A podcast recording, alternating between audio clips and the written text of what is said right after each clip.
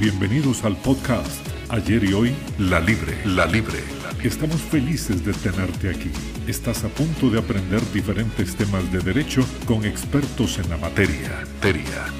Prepárate para esta dosis de conocimiento y aprendizaje. Y aprendizaje. Hola a todos y a todas. Les saluda Maureen Salguero, conductora del podcast Ayer y Hoy, La Libre esta temporada que nace en torno a la celebración del 45 aniversario de nuestra universidad y que está dedicada al derecho informático. Hoy nuestro tercer episodio y ustedes recordarán que desde los primeros episodios el doctor Ricardo Guerrero hacía mención a la importancia de eh, pues abarcar dentro de nuestra nueva especialidad de derecho informático el tema de la protección de datos personales. Así que para ello, hoy contamos con la presencia de eh, el doctor León Weinstock Mandelevic, que eh, es experto en protección de datos y privacidad y director en el bufete BLP en las áreas de protección de datos, propiedad intelectual y protección del consumidor. Además, es máster en Derecho de la Empresa de la Universidad Católica de Chile y licenciado en Derecho en la Universidad de Costa Rica y por supuesto también forma parte de nuestro equipo docente en la especialidad de Derecho Informático. Profesor, ¿qué tal? ¿Cómo le va? Muy bien, usted y muchas gracias por la, por la invitación. Un gusto poderlos acompañar el día de hoy. Muchísimas gracias. Bueno, enhorabuena que esta temporada de podcast esté dedicada al derecho informático, que es nuestra nueva especialidad. ¿Por qué se creó esta necesidad, eh, profesor?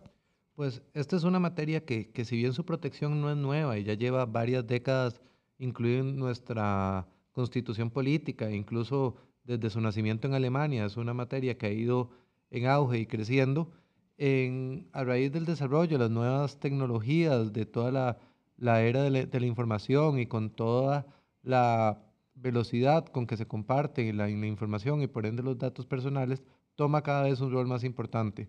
Tal vez antes la, la, privacidad se podía solucionar con una cortina en una ventana y esa era la forma en la que podíamos controlar la privacidad. O, hoy en día la, la, privacidad va más allá por toda la, la información que, que puede haber de nosotros. Es decir, nuestra intimidad se puede ver violentada con todos los datos que se puedan manejar y es por ende que resulta imperiosa la, la necesidad de una mayor eh, estudio y, y regulación del, del, tema para poder generar esa convivencia que se requiere con todos estos aspectos. Bueno, en, en, la gestión de gobierno que está a punto de terminar, se puso sobre el tapete el tema de la protección de datos eh, personales, pero yo le solicitaría entonces, profesor, hablar primero qué es un dato personal. Sí, es muy importante tener claro a qué nos referimos con un dato personal. Aquí la, la, definición incluida en la ley actual, que es casi que común en muchos lugares con sus aristas, pero es bastante uniforme, se refiere a cualquier dato relativo a una persona física identificada o identificable. ¿Qué quiere decir esto? Esto puede ser el nombre de una persona que, que se sabe claramente la persona, León Weinstock, cédula 112000158, o pero también identificable. ¿Qué significa identificable? Por ejemplo, en este momento en el podcast estamos solo usted y yo. Si hablamos de un dato referente a la mujer que está conduciendo este podcast o el hombre que está haciendo determinada situación, pues ya puede ser identificable la persona a pesar de que no mencionemos su nombre. Entonces, ese tipo de condiciones también se refiere a datos personales. Lastimosamente, como usted menciona, hemos tenido desafortunadas experiencias en este último gobierno, principalmente en el sector público, eh, en el tratamiento de datos personales, que si bien yo creo que todos hubiésemos deseado que esto no haya ocurrido, buscando lo, lo positivo dentro de lo negativo, trajo, le subió la importancia a este tema que tal vez podía estar de lado para muchas, para muchas personas y ya la gente se volvió más consciente de su tratamiento de datos personales y este tema se le dio tal vez la, la importancia que tenía. Tan es así que, por ejemplo, eh, después de tal vez que la ley de actual tiene muchas áreas de, de mejora, ya se está discutiendo un proyecto de, de mejora en la, en la Asamblea Legislativa, una reforma integral, que independientemente de si es o no el, el mejor o el peor proyecto que se, que se requiere, pues ya demuestra que hay interés en la materia. Bueno, entonces, este profesor, desde su perspectiva, ¿cómo es posible realizar de manera correcta, legal, el tratamiento de datos personales? Ok. Algo, algo muy importante desde que se analiza la óptica de la protección de datos y que de esto eh, viene la autodeterminación informativa, eh, es importante saber que este es un derecho fundamental. Pues básicamente, ¿qué significa este derecho a la autodeterminación informativa? Es el derecho que se le da a la persona para poder decidir cómo se utilizarían sus datos personales. Es decir, los datos personales, eh, cuando los utilizan terceras personas, que es normal porque los datos personales se deben compartir para muchas situaciones, estas no pasan a ser propiedad de la persona que los trata, sino básicamente cada persona es dueña de sus datos. ¿Por qué es importante mencionar esto? Porque entonces cuando alguien los vaya a tratar, debe estar consciente de que los está, dicho de forma sencilla, tomando prestados para un fin determinado. Y esto implica, evidentemente, un tema de consentimiento. Correcto, el consentimiento informado es uno de los eh, principales bases de, legitimación. De hecho, nuestra ley actual eh, recae o, necesita el consentimiento casi que para todas las formas de, tratamiento. Lo único que incluye son algunas excepciones al consentimiento que esto es tal vez una de las áreas de mejora, porque si bien el consentimiento informado es un mecanismo muy utilizado, muchas veces el consentimiento no se ajusta para todas las relaciones que hay. muchas veces puede ser inapropiado o incluso hasta imposible solicitar un consentimiento eh, y entonces eh, deben haber otras formas que garanticen de forma lícita el tratamiento de datos personales. Antes de entrar en detalle de cuáles otras bases de legitimación se puede encontrar, es importante también saber qué es el consentimiento informado, porque es una, eh, un concepto que tal vez a veces se ha explicado en demasía, se comenta más de la cuenta, pero es importante tenerlo claro y tal vez como, como lo define el Reglamento General de, de Protección de Datos de la Unión Europea, es como toda manifestación de voluntad libre, específica, informada e inequívoca, en la que el interesado acepta, ya sea mediante una declaración o una clara acción afirmativa, el tratamiento de datos personales. Esta es bastante similar a la definición de, nuestro reglamento o ordenamiento, pero entonces vemos que requiere una acción afirmativa, es decir, no se puede dar el consentimiento por una omisión, por una presunción, sino que sí debe haber una acción que como tal debe ser libre, es decir, tampoco debe ser una acción forzada, una acción obligada o, hecha por un método coercitivo, eh, inequívoco, que quede claro para qué se está dando. Asimismo, debe ser de forma específica, es decir, no, no sería válido decir, otorgo un consentimiento para lo, lo, que quieran hacer con mis datos pues, y el que quiera, digamos, eso pues claramente desvirtúa lo que hemos venido hablando del consentimiento informado y a la vez debe ser informado. ¿A qué se refiere informado? Que hay cierto contenido obligatorio que debe tener el consentimiento que si no se incluye, pues ya podría considerarse como un consentimiento inválido. ¿Qué tipo de contenido nos referimos? Y aquí tal vez me voy a referir principalmente a los requisitos de la normativa actual, que estos requisitos pueden variar de, un país a otro o también pueden variar según cambie la, normativa. Y es principalmente informar sobre la existencia de la base de datos, es decir, pues saber que todo se está recopilando para una base de datos y saber cuál es. ¿Cuáles serían los fines? Es decir, estoy solicitando los datos para poderle enviar información de mercadeo, le estoy solicitando para eh, hacerle un análisis crediticio para un expediente médico, es decir, para eh, su expediente universitario, es decir, la, que la persona sepa para qué van a ser utilizados. Luego, ¿a quién se le están dando los datos? ¿Quiénes son él o los destinatarios de la información? Puede ser que a mí, eh, entregarle a usted los datos, a, a, usted me abren los datos, usted me genere confianza y yo no tenga problema en darle a usted mis datos, pero tal vez a otra persona no me genera esa sensación de confianza. Entonces, es importante que el consentimiento incluya a quién yo le estoy dando esos datos. Porque cabe la posibilidad también de que una base de datos pueda ser transferida, pueda ser cedida, puede ser vendida incluso. Exactamente, entonces en esos casos yo requiero la autorización, porque siguiendo el ejemplo que hablábamos, puede ser que yo confíe en usted, pero tal vez si yo no confíe en tal vez un amigo suyo y entonces si usted se los, transmite, se los transfiere, yo necesito mi autorización, porque si volvemos a lo que comentábamos al, al inicio del programa, pues cada persona es dueña de sus propios datos y es la que puede decidir. Entonces, si no son autorizadas las transferencias, ya se puede perder trazabilidad y control. También, por ejemplo, lo que usted menciona, las ventas de datos. Las ventas de datos son lícitas siempre y cuando se tenga la debida autorización, pero si no se tiene, podría incluso hasta ser delito en muchos casos. Entonces es importante tener esa autorización y también informarle a las personas si es obligatorio o facultativo dar los datos. Es decir, en muchos casos yo estoy obligado a dar algunos datos, en muchos casos, perdón, yo estoy obligado a dar unos datos, pero en otros yo puedo elegir si, si, si puedo no dar los datos y también saber las consecuencias de negarme. Es decir, alguien me puede decir, usted puede decidir si otorga o no estos datos, pero si no los otorga, podría no, no poder participar en una promoción porque yo el organizador podría necesitar sus datos para llevarla a cabo. Entonces, eso es importante que se, que se, que se, que se conozca, que se informe. Además, hay derechos irrenunciables de las personas, como por ejemplo en todo momento acceder, acceder a sus datos personales es decir, saber cuáles datos tienen de ellos, poderlos rectificar, es decir, algún, si, hay, si es algún error en los datos, alguna inexactitud en los datos, poderlos corregir. Además, poder eh, suprimir los datos, es decir, alguien podría cambiar de parecer y ya decir, yo ya no, yo ya no deseo que a una persona que en su momento válidamente y legalmente le entregué mis datos, ya no quiero que lo siga teniendo, o también puedo revocar el consentimiento, es decir, sí, hoy tal vez yo de forma válida otorgué un consentimiento, pero tal vez me arrepentí, cambié de parecer, cambiaron mis circunstancias o cualquier otra situación, entonces puedo revocar el consentimiento. Entonces, esa es la información que se debe informar de forma clara porque no puede la, las personas em, tener que adivinar cómo ejercer sus derechos o saber quién es el responsable, sino esto se tiene que informar en el consentimiento.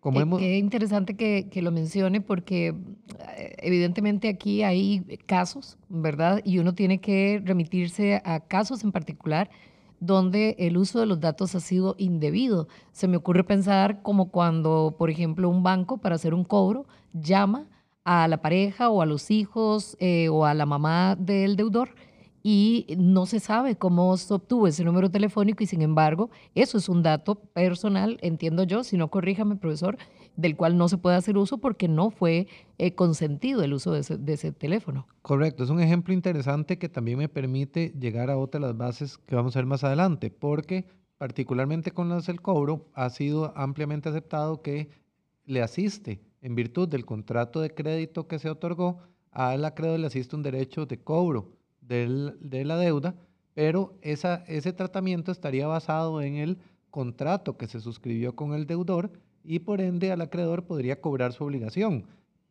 porque, si no fuese de esta forma, sería de cierta forma injusto muy sencillo para los deudores no, no autorizar el cobro de sus, de sus deudas con base en la protección de datos personales. Sin embargo, esta excepción, esta base del tratamiento es válida para eh, hacer las gestiones de cobro de cara al deudor, no para los ejemplos que usted nos menciona, porque ya la mamá, hermana, hija, etcétera, que como los ejemplos que usted mencionó, ya no tienen ninguna relación, ya no hay ningún contrato que justifique esa llamada, entonces ya para esas llamadas, para esos usos, ya sí sería necesario un consentimiento.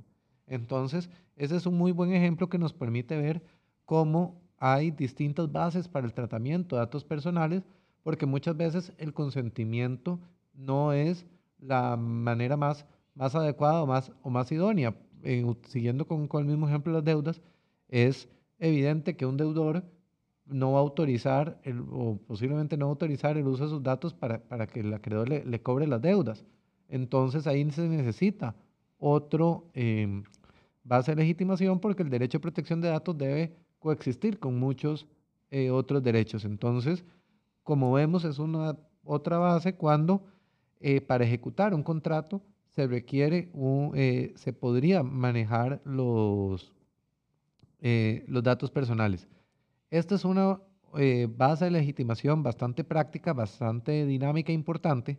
En nuestra ley actual esta base no se encuentra expresamente incluida, ha sido aceptado en algunos casos, principalmente en temas de cobros, muchas resoluciones de la agencia así lo han aceptado, pero eh, sí le incluye el nuevo proyecto y es una base pues muy importante porque tiene muchas de estas situaciones y que van más allá y por eso es importante que se incluya de forma expresa. Por ejemplo, cuando uno cotiza un producto o cuando uno va a reclamar una garantía, eh, cuando me dan, van a dar un servicio postventa, etcétera, es necesario para, con base en ese contrato, mantener esa información.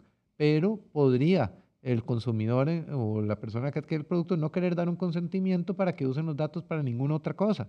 Entonces es importante tener este tipo de bases que permitan esa, esa situación. Perdón que le interrumpa. Entonces, eh, partiendo de, de, esto último que usted estaba mencionando como esa base de legitimación, es que si para este contrato en particular, que termina en esta fecha en particular, eh, yo eh, autoricé consentí el uso del tratamiento de mis datos, terminada esa fecha, yo no tengo por qué después de este tiempo recibir promociones, eh, recibir más llamadas como para que me ofrezcan más productos y así por el estilo. lo importante en ese caso es que los datos siempre sean utilizados según la forma en la que fueron recopilados. Entonces, yo no puedo, si yo uso una base de tratamiento de datos personales que me permite hacer A, yo no puedo hacer B, porque esa base solo me permitiría hacer A. Entonces, por ejemplo, si yo al principio solicité un consentimiento informado que permite el envío de promociones y demás, independientemente de la venta, sí se podría hacer. Si la base que se está utilizando es únicamente la relación contractual, ya no está autorizada. Aunque el contrato esté vigente, se esté ejecutando, ya no está autorizado el envío de publicidad, eh, información de mercadeo, etcétera, entonces ya no se podría hacer. Otra, otra forma en la cual se puede justificar el tratamiento de datos personales es, por ejemplo, para cumplir una obligación legal. Y de estos hay muchos ejemplos. Hay desde, por ejemplo, obligaciones de, de la ley de, estupefacientes eh, que, que, obliga a muchas empresas a tenerlo. Por ejemplo, los patronos, la información que deben tener de sus colaboradores, para incluso para enviar a la caja del Seguro Social, etcétera ahí hay una obligación legal para recopilar y tratar esa información. La hoja de delincuencia. La hoja de delincuencia, exactamente, que, que, que la hace el, el, el, el, Ministerio Público, perdón, el OIJ en este caso, eso es información que legalmente nadie se puede negar y es obligatorio tenerla. Entonces, por ejemplo, un colaborador no puede decir, yo no quiero que usted, por, por protección de datos, yo no le autorizo a reportar mi salario a la caja del Seguro Social. Eso, o o digamos la que solicitan los bancos para el cumplimiento de obligaciones de, eh, contractuales o de regulaciones bancarias. Y como esta, pues muchos ejemplos. Aquí es importante que, pues, volver a lo que mencionábamos antes. La, la, base del tratamiento en este caso sería una obligación legal. ¿Qué significa eso? Que, pues, los puedo recopilar para cumplir con esa obligación, pero utilizarlos única y exclusivamente para esa obligación. No, si yo tengo datos personales, por ejemplo, de los colaboradores, que envío eso a la caja del Seguro Social, no significa que yo puedo, ya que tengo esa información de los salarios, firmar un acuerdo con otra empresa y darle esos, esos mismos datos eh, para eh, que, ella que un tercero les ofrezca un producto, lo que fuese, porque ya ese es un uso ulterior al que se solicitó originalmente y entonces ya no, no cabría en la obligación legal y en eso lo que correspondería entonces es otra base de legitimación que en ese caso debería ser el consentimiento. Otra situación, por ejemplo, es cuando, por, cuando es necesario para el interés vital de la persona, es decir, puede ser que en algún momento haya una persona que esté con una urgencia de, de, de, de salud eh, y que se requiere sus, sus datos para un interés esencial de esa persona. Entonces, eh, esta base, pues lógicamente permite incluso con muchos datos, cuando son hasta datos sensibles, que aquí la regulación es sumamente compleja como, como está ahora y no es tal vez lo más claro, pero eso puede permitir nuevamente el tratamiento de datos personales que, como vemos, no es que hay una obligación legal, no es que hay una necesariamente un contrato, pero pueden ser necesarios para ese interés vital de las, de las personas. Entonces, esa es otra otra situación en la cual se puede tratar los datos personales. Eh, en Costa Rica no, esta no está regulada, pero con base en sin consentimiento y a la vez eh, no violar la normativa de protección de datos, o por lo menos estas son, digamos, muchas son como una especie de mejores prácticas y no necesariamente permitidas ahora, pero estos son como otros ejemplos. Profesor, ya prácticamente se nos ha acabado el tiempo y sin embargo a mí me parece muy interesante que eventualmente usted reciba una nueva invitación al podcast porque quedan muchas consultas eh, todavía pendientes como el uso de los datos personales cuando entramos en plataformas, hablando de las nuevas tecnologías, que nos vinculan a otras normativas que trascienden nuestras fronteras, ¿verdad? A mí me parece que sería muy interesante, si usted está de acuerdo eh, y nos acepta la invitación, en otro momento hablar al respecto. Claro que sí, encantado. La, la materia se hace grande y el tiempo corto, entonces encantado de, de, otro día acompañaros con todo gusto. Muchísimas gracias, profesor. Él es el, profesor León Weinstock Mendelevich o Mendelevich. Mendelevich. Mendelevich, listo. Muchísimas gracias. Este episodio tan, tan eh, afortunado no solamente por la presencia de eh, Don León, sino también, por supuesto, por un tema que cae como anillo al dedo a esta dedicatoria en cuanto al derecho informático, que es la justificación de esta temporada de podcast de ayer y hoy en La Libre. Nos vemos en el próximo episodio. Esta dosis se terminó y ahora es momento de aplicar lo aprendido. Te esperamos en el próximo capítulo.